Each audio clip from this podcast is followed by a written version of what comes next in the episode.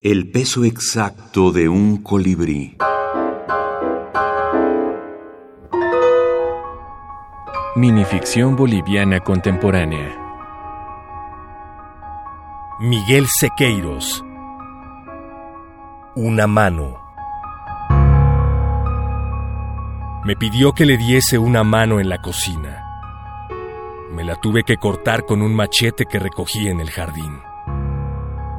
Espero que mañana no me pida un pie, porque tengo que caminar al trabajo cada día.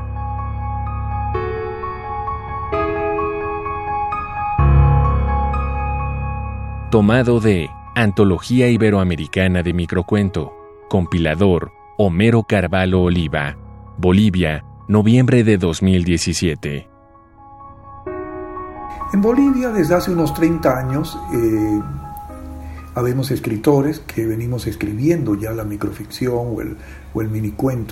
Algunos lo hacían con algunos textos incluidos en libros de cuentos, pero ya desde hace un par de décadas atrás ya se vienen eh, publicando libros exclusivos de, eh, microficción.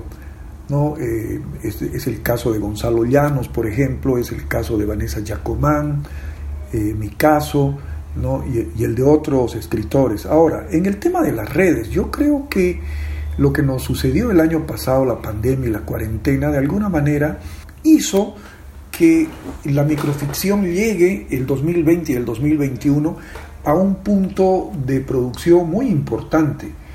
Eh, los escritores de este género tomamos las redes, tomamos el Facebook, tomamos el Instagram, el Twitter, para hacer conocer nuestras obras. Y lo hicimos a través de publicaciones eh, periódicas, ya sea de revistas, de suplementos digitales, ya sean de libros, ya sean de antologías temáticas, se han hecho hasta antologías acerca del virus, acerca de la cuarentena, y esto permitió también que los escritores eh, nos convirtamos en una gran comunidad de microficcionistas a través del Facebook especialmente.